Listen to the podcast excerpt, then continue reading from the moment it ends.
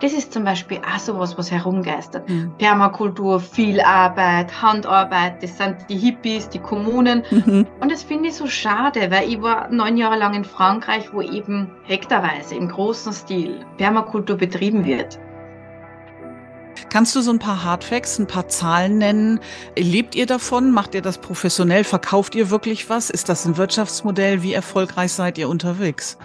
Das ist ein Hof, der funktioniert und der wirklich wirtschaftlich funktioniert, als einer der wenigen in seiner Größe. Hm.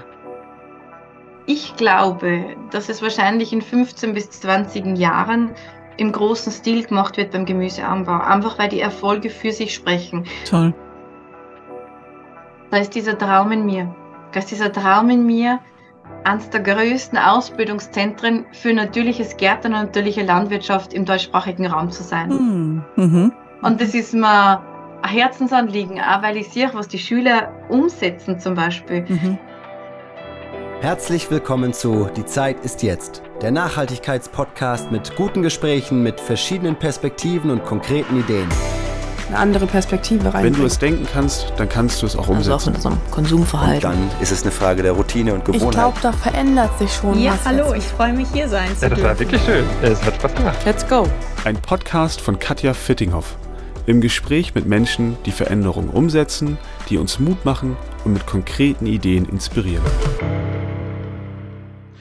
als ich dich kennengelernt habe und ich erzähle gleich noch mal was so, ne, wie wir uns dann auch so richtig gesehen haben in Fleisch und Blut und ein Wochenende verbracht haben zum Thema Permakultur. Ich fand diese Abende mit dir zur Einleitung in dieses Thema Permakultur und wieder einen natürlichen Zugang zu finden zu Boden, zu mhm.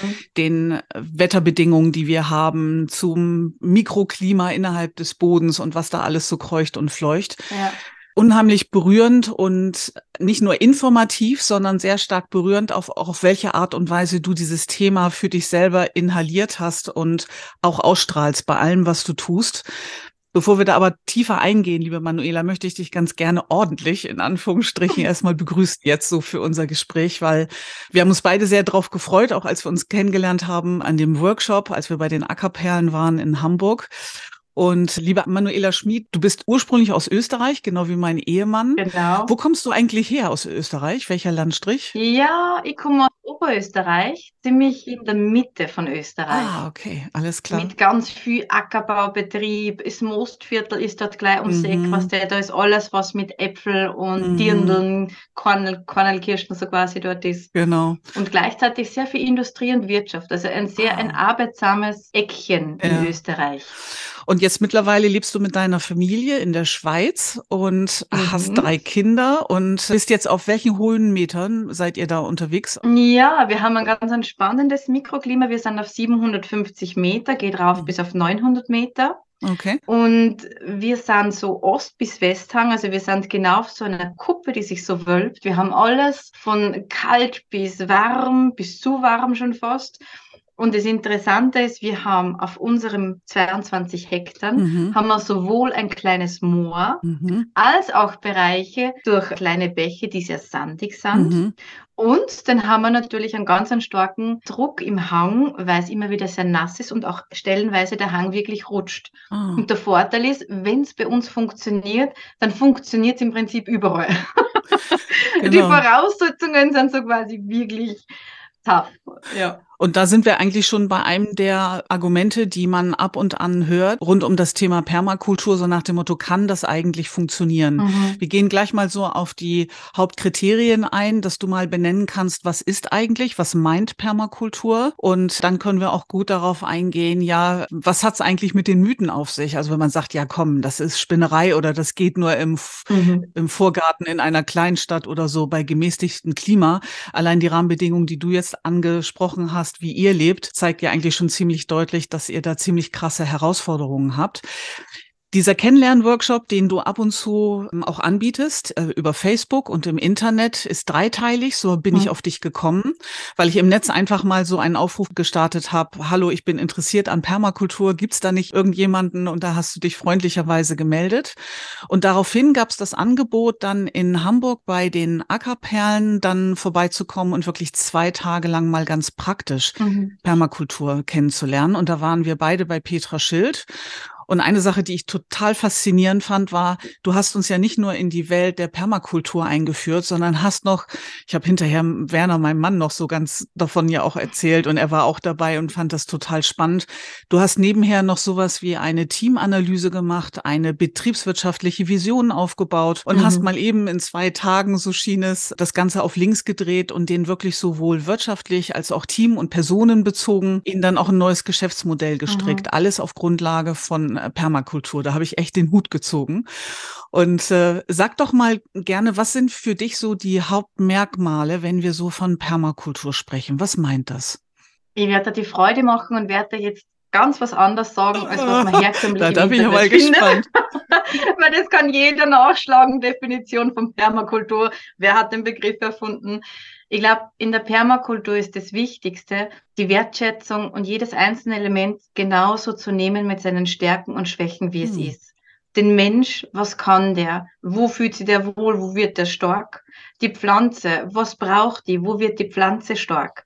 Der Boden ist so. Und dann in Kreisläufen arbeiten. Also wirklich schauen, dass man die Ressourcen im im Kreislauf hat, dass man sieht, was man hat, dass man das wirklich richtig gut verwendet und dass man einen Zyklus startet, der bergauf geht.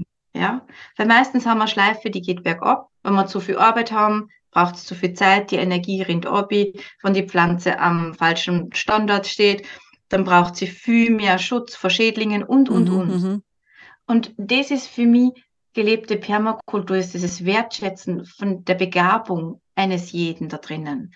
Wasser wertzuschätzen als größtes Element überall. Mhm. Wege zu finden, wo wollen Wege zu sein. Und, und, und genauso mit den Kulturen und die Menschen da drinnen. Und dann ist es natürlich genial. Mhm, mh. Dann hat man auf einmal eine, eine Fülle und eine Leichtigkeit. Ich sage es immer so als, als Knackpunkt, wenn es mühsam wird, ist es meistens falsch. Mhm, mh. Und das ist das Schöne. Hättest du vielleicht ein konkretes Beispiel für? Also vielleicht Dinge, die die meisten Menschen sehr leicht mhm. auf eine mühsame Art und Weise machen und sich dann wundern mhm. so und was vielleicht dann eher diese Spirale, diese Aufwärtsspirale dann ermöglichen würde? Das leichteste Beispiel ist wahrscheinlich der Platz vom Gemüse. Hm. Ich kann, wenn ich, weil ich die Landschaft wertschätze und lesen lerne und den besten Platz fürs Gemüse nehme, dann habe ich 80 Prozent der Arbeit schon gemacht. Hm. Wenn ich den falschen Platz fürs Gemüse wähle, weil es dort zu trocken, zu sonnig oder manches Mal vielleicht zu schattig, dann funktioniert es nicht. Mhm. Dann ist es ganz fest aufwendig und man denkt, oh, man hat keinen grünen Daumen, dann ist man fertig oder und, und, und. Und ist eigentlich nur frustriert. Mhm. Nenn gerne ein paar Beispiele. Also ich habe noch den Salat zum Beispiel im Hinterkopf, aber kannst ja gerne mal ein paar nennen. Das nächste Beispiel ist, dass man zum Beispiel auf die Sorten schaut. Welche Sorten passen zu meinem Garten? Mhm. Das ist, der eine hat einen lehmigeren Boden, der andere einen sandigeren Boden und da braucht es unterschiedliche Sorten. Mhm. Weil früher ist alles regional gewesen. Und da braucht man vielleicht zwei, drei, vier Jahre, dass man genau weiß, okay, die Sorten, die kommt super gut bei mir im Garten, da brauche ich gar nichts machen, weil die ist dort zu Hause. So ähnlich wie ein Inuit nicht nach Spanien, was sie jetzt gleich wohlfühlen würde und umgekehrt, der Spanier jetzt sich ganz oben nicht wohlfühlen genau. wird. Weil die haben einfach unterschiedliche Herkunft. Nur das ist etwas, was unserer eher mechanistischen Philosophie erstmal entgegenspricht, weil wir sind ja gewohnt, ja. ich überspitze das jetzt mal, oh, ich habe Lust auf Salat in meinem Garten, also hole ich mir Salat und pack den bei mir in den Boden rein. Also ja. und durch dich habe ich sehr stark den Blick wieder entdeckt, dass man sich erstmal anschaut, welche Rahmenbedingungen habe ich eigentlich vor mir hier ja. und dann zu schauen, was passt dazu, so dass man dementsprechend dann möglichst mhm. wenig Arbeit hat und einen möglichst hohen Ertrag hat. Ja.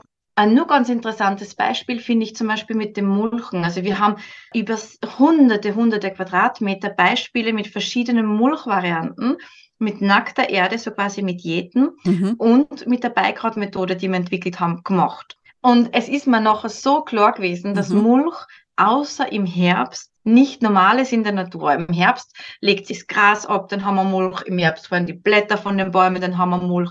Aber das ist im Frühling wieder zusammengeräumt. Mhm, mh. Und wenn ich einen Mulch habe, habe ich automatisch Abbauprozesse. Und der Mensch schaut dann drunter und denkt sich, oh ja, da habe ich krümelige Erde und ganz viel Viecherli. Die Viecherli bauen aber ab. Oh. Klar bauen sie auch um. Aber wenn wir Gemüse haben oder was, was wachsen möchte, dann braucht man ein Milieu, das, wo es rund ums Wachsen geht. Mhm, mhm. Und nachher kommt wieder dieser, dieser Umbauprozess im Herbst. Das ist ein schönes Beispiel dafür, dass man sich die normalen Abläufe in der Natur anschaut. Ja. Und dementsprechend dann sagt, okay, also Blätter fallen im Herbst runter und du hattest eben die Beikraut-Methode auch angesprochen. Mhm. Erläuter gerne nochmal eben, was meint das Beikraut-Methode? Ja, das ist ganz lustig, weil es ist nur entstanden, weil ich zum dritten Mal unerwartet schwanger war. Hm. Und bei uns ist ja alles am Berg, am Hang. Und ich war dann mit meinem dicken Bauch und zwei kleinen Kindern einfach schon viel zu langsam.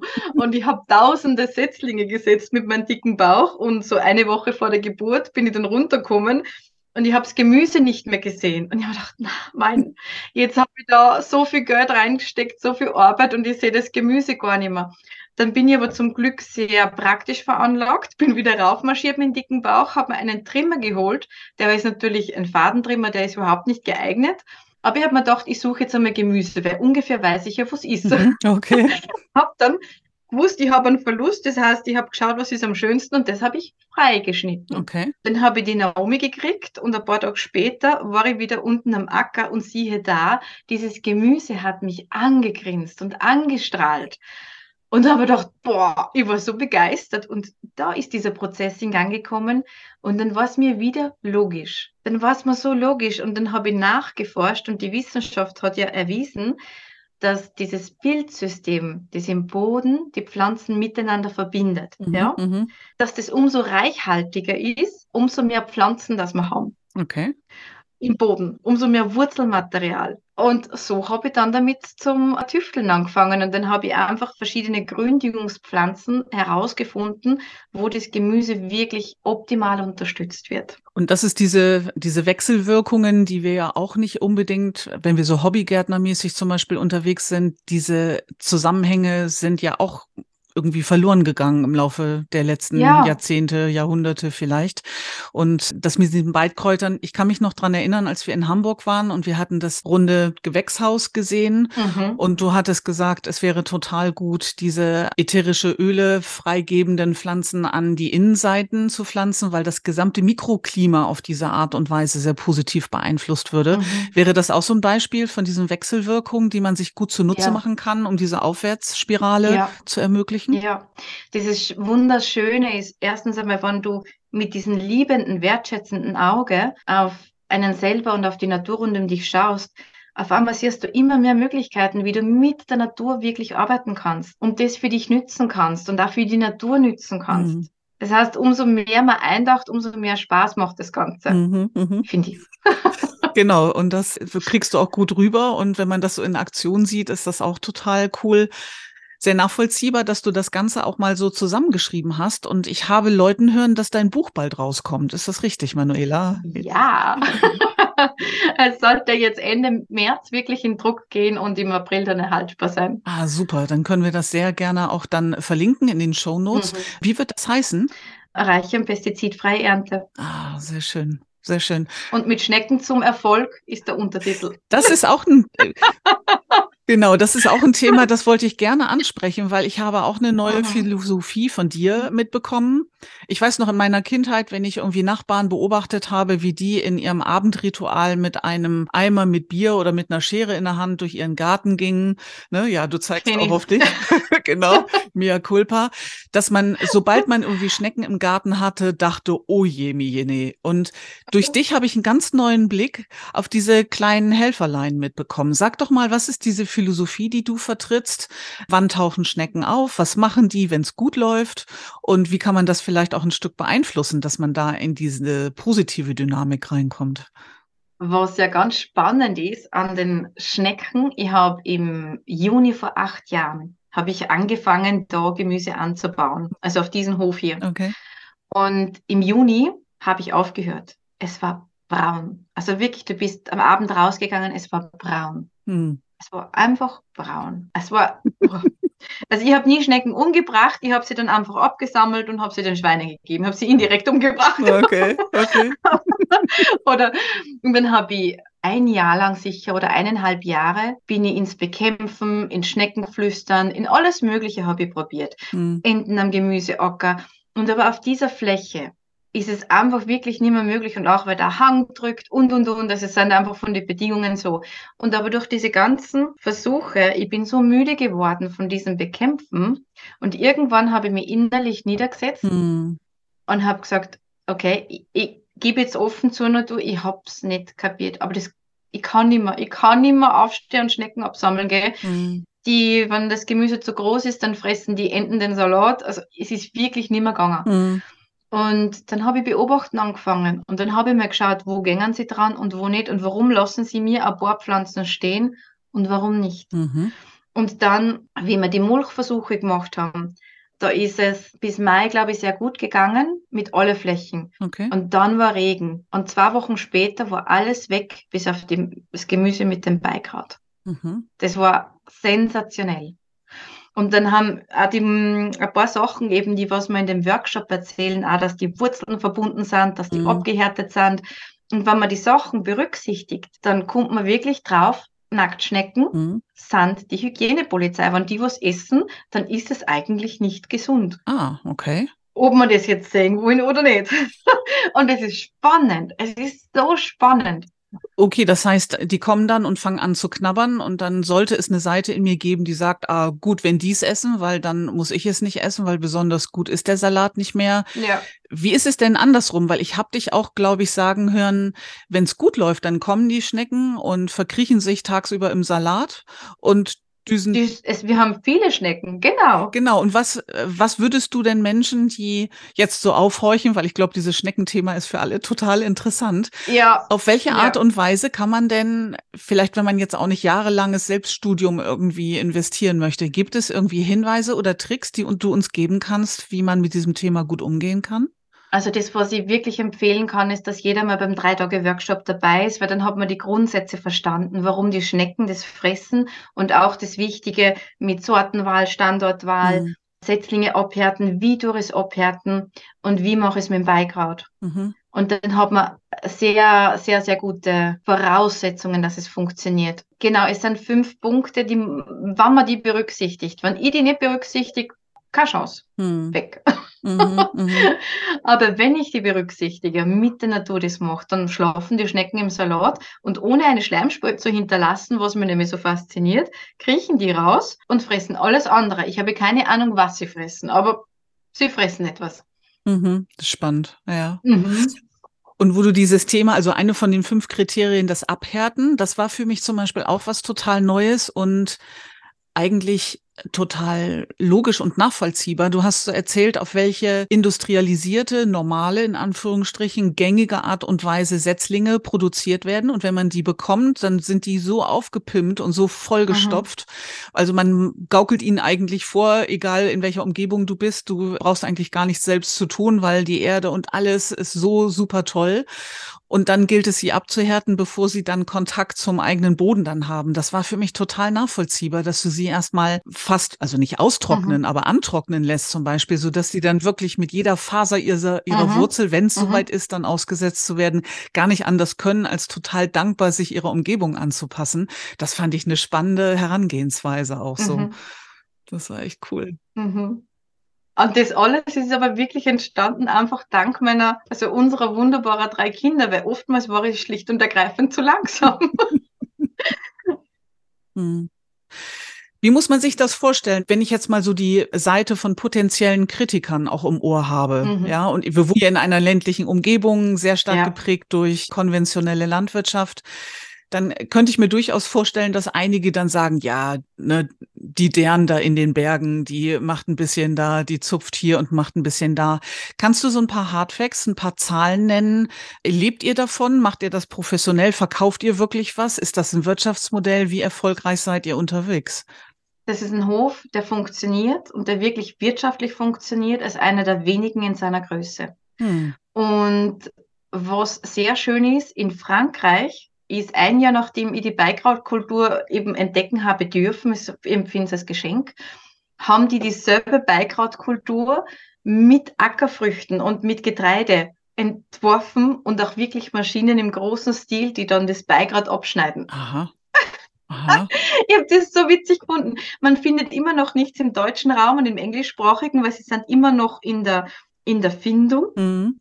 Aber so genial. Also wir schauen jetzt auch, dass wir sie mit die connecten.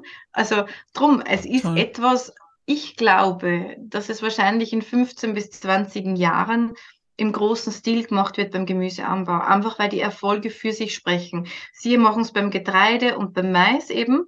Und sie sagen, also sie haben so viel mehr Ertrag und so viel weniger Arbeit. Das ist zum Beispiel auch sowas, was herumgeistert. Mhm. Permakultur, viel Arbeit, Handarbeit, das sind die Hippies, die Kommunen. Mhm. Und das finde ich so schade, weil ich war neun Jahre lang in Frankreich, wo eben hektarweise im großen Stil Permakultur betrieben wird. Mhm. Also jetzt nicht so, wie es wir machen, wir haben mehr Gemüse, aber jetzt alles andere. Und da, ich weiß es nicht, warum hat sich das so durchgesetzt, dass es einfach so einen Touch hat. Aber Permakultur ist für mich, dass ich Zeit habe, dass ich mit meiner Familie Zeit verbringe, dass ich mich mit Freunden zusammensetze, dass ich jetzt mit dir da sitzen darf Mhm. und nicht rund um die Uhr arbeiten muss oder am Hunger durchnagen muss oder sonstiges. Mhm. Mhm. Mhm. Dann ist nämlich keine Permakultur, dann ist, dann war es keine Wertschätzung von der Familie. Mhm. Mhm. Und das ist, glaube ich, etwas, was es gilt, ein Stück nachvollziehbar machen zu können, weil das daran Glauben, ohne es selber zu erleben, ist für viele, glaube ich, schwierig. Also bei mir wäre es ähnlich. Ne? Mhm. Also ein Buch durchzublättern oder so ist das eine.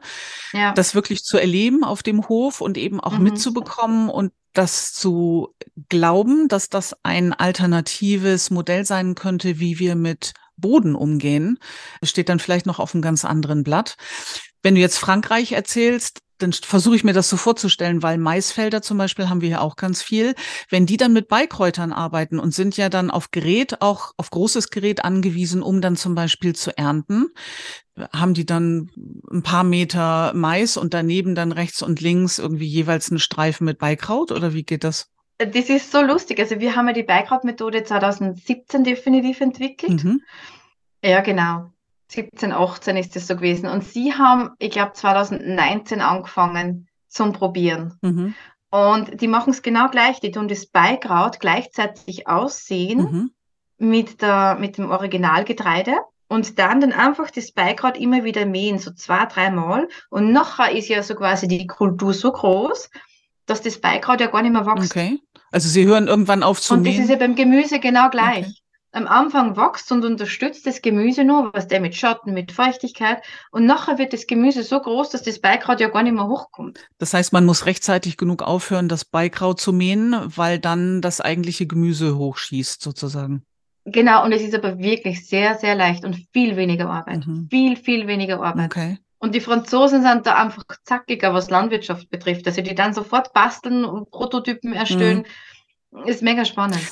Und ich kann mir vorstellen, dass dann die politischen Rahmenbedingungen auch eine Rolle spielen. Ich kenne mich jetzt in Frankreich überhaupt nicht aus, aber du bist ja nun auch in der Schweiz. Also Mhm. inwieweit hast du zum Beispiel den Eindruck, dass es Landwirten ein Stück leichter gemacht wird, auch zum Beispiel auf Permakultur umzustellen? Also Thema Subventionen und rechtliche finanzielle Rahmenbedingungen sind ja ein großes Thema auch hier in Deutschland.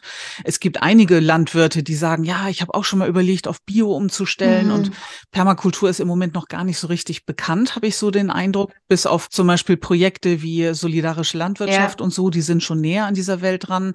Aber dass das ein Geschäft Aber die haben auch den Touch. Die haben auch Ja. leider Gottes den Touch noch. Es gehört eigentlich in die große Landwirtschaft. Und wie sind da die Rahmenbedingungen in der, in der Schweiz? Also wird es euch irgendwie ein Stück leichter gemacht, auch eher dann in so etwas wie Permakultur auch dann zu gehen? Du schüttelst den Kopf. Nein. Nein. Leider. Also es dürfte, wenn wir so reflektieren, es dürfte wirklich in Frankreich anders sein, weil das ist ja kein Zufall, dass das dort viel schneller geht und, Mhm. und, und, und. Wir haben in der Schweiz schon Unterstützung, aber es ist wirklich so, dass jedes Jahr fast 1000 Betriebe aufhören. Mhm, mhm. Die Durchschnittsverschuldung ist extrem hoch, der Ja. Stundenlohn ganz nieder. Und die meisten Landwirte sind so verhärmt, dass die gar nicht, nicht mehr probieren wollen. Weißt du, als wie, Mhm, es geht ja nicht. mhm. Und das ist schade. Das stimmt. Die Tendenzen haben wir hier in Deutschland auch, dass Ja, so eine äh, ja. ja teilweise depressive Grundeinstellungen schon Mhm. so mitzubekommen Was sind. uns riesig auch. freut, in Witzenhausen in Kassel an der Landwirtschaftlichen Fakultät und Mhm. Uni darf ich einen Vortrag halten. Ah, okay. Über genau diese Beikrautkultur und ja, Okay. da okay. freue ich mich riesig. Mhm. Also wann wird das sein? Ungefähr? Im, oh, da werden wir die Bettina fragen. Ich glaube im April oder im Ah, Mai. okay, gut. Wenn wir nach Dänemark rauffahren, in Dänemark den Workshop Ah, machen. du bist viel ja nun auch unterwegs, ne? Also du bist im Hof Mhm. ordentlich engagiert und äh, mit Familie und Freunden dann die Vorteile der Permakultur genießend, weil du auch noch für andere Dinge dann Zeit hast. Und ich habe auch so den Eindruck, dass deine Expertise total gefragt ist. Und wenn du entweder etwas anbietest im Netz, ist die Resonanz sehr groß und du bist sehr stark gefragt als Rednerin und als Workshopleiterin auch so. Sag mir was so zu deinem Geschäftsmodell. Ist das etwas, was du weiter gerne ausbauen möchtest? Ähm, da ist dieser Traum in mir. Da ist dieser Traum in mir, eines der größten Ausbildungszentren für natürliches Gärtnern und natürliche Landwirtschaft im deutschsprachigen Raum zu sein. Hm. Mhm. Und das ist mir Herzensanliegen, auch weil ich sehe, was die Schüler umsetzen zum Beispiel. Mhm. Da war ich eben am Anfang so aufgeregt, weil ich wusste, bei uns funktioniert es, aber kann ich es auch weitergeben? Mhm. Und dann habe ich aber heuer ganz viel Gärten und Landwirtschaften von Schüler und Schülerinnen besuchen dürfen und ich war überwältigt. Mhm. Ich war wirklich überwältigt, was die, was die geschaffen haben. Und ich habe gedacht, yeah! Mhm. Genau. Und das hat mich dann nur mehr motiviert. Und jetzt habe ich den Jänner gerade damit verbracht, so quasi, äh, wo gebe ich ab, wo mache ich weiter, weil mein Kernpunkt, ich mag immer einen Fuß in der Landwirtschaft und im Garten haben. Mhm. Weil ich glaube, wenn ich den da draußen nehme, dann nein. Das, Mhm, was mhm. dann bin ich nur wer davon was redet, was ich mal war, aber dann nicht mehr bin. Mhm. Mhm. Geht nicht. Und den zweiten Fuß dann wirklich in der, im Forschen und im Unterrichten. Genau. Das, was ich so gern mache. Ja, und wir werden ähm, alles Mögliche an Links und an Zugangsmöglichkeiten, dich kennenzulernen, dein Buch zu lesen, Mhm. bei Workshops mit Mhm. dabei zu sein, alles verlinken Ja. in den Shownotes auch Ja. soweit. Und ich kann von meiner Seite her nur sagen, als jemand, für die dieses Gebiet ja nun wirklich Neuland ist im wahrsten Sinne des Wortes, dass mich das total inspiriert hat, mitzubekommen. Wir haben ja auch durch Bettinas und deine Hilfe eine Gartenplanung sozusagen für unser Grundstück ähm, auch haben machen dürfen. Ja. Und das ist total schön mitzukriegen, dass wir jetzt einen Plan haben, den wir wirklich Stück für Stück umsetzen können und eben ganz stark ja auf eine neue Art und Weise unser Grundstück sehen. Also Fragen zu beantworten, wo steht eigentlich das Wasser bei uns? Oder wenn es mal schneit, wo ist der Schnee als erstes wieder weg? Und ähm, wie sind die Windverhältnisse und all diese Dinge? Man lernt sein Grundstück anders an, mit anderen Augen zu sehen und die Bodenbeschaffenheit Mhm. sich auch anzuschauen und auch so Einzelmaßnahmen durchaus schnell umzusetzen. Wir Mhm. haben mit eurer Hilfe eine Sonnenfalle aufgebaut, also so mit, wir hatten noch Gehwegplatten, die wir so im Halbkreis angeordnet hatten, um eine Feige herum, die wir etwas Mhm. schützen wollten. Und was? Ich glaube, eins möchte ich auch gern noch Hm. mitgeben. Ich glaube, jeder Mensch hat so eine Aufgabe im Leben und so eine Vision, so wie du deine Aufgabe hast, wo du einfach in dir sich alles stimmig anfühlt. Und was mir so Freude bereitet und meine Vision ist, möglichst vielen Menschen diese Freude an der Natur und diese Wiederverbindung mit der Natur Hm. mitgeben zu dürfen. Hm. Das ist, Mhm. weißt, das ist das, was mich jeden Tag aufstellen lässt und was mich äh, in die Richtung gehen lässt. Ja. Weil wenn das andere ist immer streng und ah, und wie mache ich und da, da, da, da. Und beim anderen da ist so, hey, du bist sofort verbunden. Also das ist dein Mhm. Geburtsrecht. Und das strahlt durch alles durch, und was du das- machst. Das ist äh, total schön. Genau, und das ist genau das, was meine Aufgabe ist und das lässt mich da gehen und darum möchte ich auch gern, dass das so Mhm. groß wird, weißt, dass man möglichst viele Menschen, hast du gemerkt, wie sich auf einmal alles entspannt hat beim Workshop, Mhm. teilweise? Ah ja, Mhm. genau so. Ah ja, ah ja, genau. Ich kann das. Mhm. Ah ja, wirklich. Und das war sehr deutlich zu spüren, weil es an mehreren Stellen äh, Zweifel gab. Äh, Schaffen wir das je? Mhm. Haben wir die finanziellen Mittel dazu, die notwendigen Veränderungen aufzugleisen? Und du hast immer die Türen aufgemacht, also diese gedanklichen Türen und diese ganz praktischen äh, Tipps auch, die dazu beigetragen haben, Ja. dass eher in Möglichkeiten gedacht wurden. Das war ja auch so mit eins deiner Mantren, immer von der Vision her denken und diese Mhm. diese Perspektive auch immer einnehmen. Gibt's noch irgendwas zum Abrunden, Manuela, was du gerne zu dem Thema benennen möchtest? Ich finde, du machst zum Beispiel für mich ganz viel Permakultur. Echt? Du verbindest, du vernetzt, du folgst deiner inneren Stimme, deiner Vision. Mhm. Du machst dich dadurch stark, du machst andere dadurch stark. Das ist für mich zum Beispiel auch so richtig gelebte, wichtige Permakultur. Äh, So habe ich noch nie darüber nachgedacht. Danke. Alles ist eine Schwingung, Alles ist Energie. Und das möchte ich dir zum Abschluss sehr gerne mitgeben. Dankeschön. Das ist ein großes Geschenk. So habe ich selber noch gar nicht drüber nachgedacht und kann dem aber was abgewinnen, dann auch, dass es durchaus Ähnlichkeiten und Parallelen dann auch dazu gibt. Sehr schön. Die nächsten Möglichkeiten gibt es, dich im Netz durchaus so mitzubekommen. Es gibt ja immer wieder ähm, Chancen, dann auch so als Einstieg diese kostenfreien Abende, mhm. diese Infoabende auch mitzumachen. Mhm. Ich weiß jetzt gar nicht, gibt es da ein bestimmtes Datum zu dem nächsten Zyklus, der beginnt? Im Februar haben wir Mitte Februar den Workshop wieder und ab März haben wir wieder dann regelmäßig am Anfang vom Monat, immer in der ersten Woche im Monat. Okay, dann diese Informationen stellen wir auch zusammen, dass man die mhm. in den Folgebeschreibungen sich anschauen kann. Mhm. Und liebe Leute, wenn euch das Interesse geweckt hat an dem Thema Permakultur und ihr Manuela gerne kennenlernen möchtet, habt ihr dann auf dieser niedrigschwellige, sehr nette und sehr, ich kann es nur betonen, sehr informative und inspirierende Art und Weise eine wunderbare Möglichkeit dazu, genau das zu tun. Und Manuela für alles und dieses alles meint ja ganz viel, dieses uns einführen in das Thema, das Wochenende, die Gespräche zwischendurch, der Plan für unser Grundstück und für das Gespräch mhm. heute, sage ich ganz, ganz herzlich Dankeschön. Hm. Ich sag dir, Katja, danke dir ganz viel. Hast du mir die Möglichkeit gegeben und habe die kennenlernen dürfen. Ja, danke schön. Wunderschön. Cool. Ja, cool. Das, hey, das Gespräch ist super gewesen. Mhm. Ach, wie schön. Das war mein Gespräch mit der Permakulturexpertin Manuela Schmid vom Hof Morgaroth aus der Schweiz, die von ihrer persönlichen Vision berichtet hat, die darin besteht, zum größten Expertinnen-Netzwerk und Fortbildungsnetzwerk im deutschsprachigen Raum zu werden. Ich glaube, da ist sie auf einem sehr guten Weg dazu.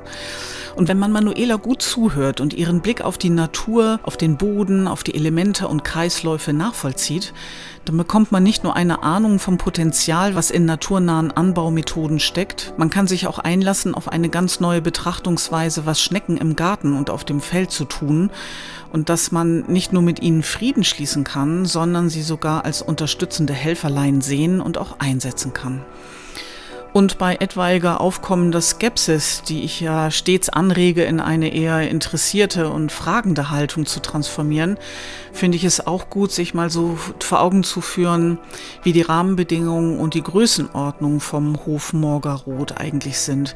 Denn wir haben es hier mit einem Hof mit einer Fläche von 22 Hektar Größe zu tun, der mit seinen ganz unterschiedlichen Klimazonen auf zwischen 750 und 900 Höhenmeter auf einer Kuppel gelegen, mit einem Hang noch dazu und zeigt, wie ein landwirtschaftlicher Hof, der auf jegliche Pestizide, Fungizide und Herbizide verzichtet, sehr wohl ein erfolgreiches Geschäftsmodell sein kann. Im Netz ist Morgarot zu finden unter morgarot-permakultur.ch für die Schweiz. Der Link ist auch in der Folgebeschreibung zu finden, genauso wie Manuelas Buch, das bald rauskommt. Es heißt Reiche und pestizidfreie Ernte. So heißt übrigens auch die Facebook-Gruppe, der ihr gut beitreten könnt, um dort einen Fundus auch zu haben an Vernetzungsmöglichkeiten und auch über jeweils die nächsten Online-Workshops gut informiert werdet. Habt viel Spaß dabei, ich bin bei einigen auch mit dabei gewesen, kann das auch nur sehr empfehlen. Apropos empfehlen. Ich empfehle euch natürlich auch gerne, wenn auch diese Folge euch wieder gefallen hat, diesen Podcast zu abonnieren. Häufig ist das das Glockensymbol. Wenn man das aktiviert hat, bekommt man automatisch Informationen, wann eine neue Folge online geht. Das ist ja in unserem Fall alle 14 Tage Donnerstag früh. Ihr habt natürlich gern auch die Möglichkeit, diesen Podcast zu liken, bei Spotify zum Beispiel eine 5-Sterne-Bewertung abzugeben.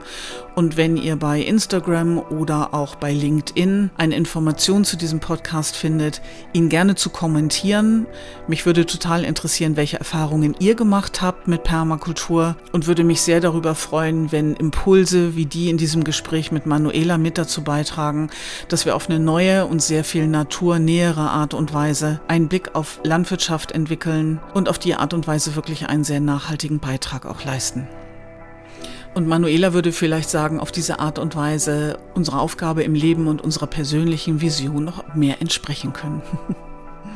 Ich freue mich, wenn ihr auch in zwei Wochen wieder mit dabei seid oder wenn ihr auch die früheren Folgen noch nicht gehört habt, das gerne nachzuholen. Habt eine gute Zeit, viel Spaß mit den Händen im Boden, liebe Grüße an die Schnecken und bis zum nächsten Mal. Das war der Nachhaltigkeitspodcast Die Zeit ist jetzt. Ein Gespräch über aktuelle Veränderungsthemen und konkrete Ideen für unsere Zukunft. Eine Produktion von KV und P Unternehmensberatung.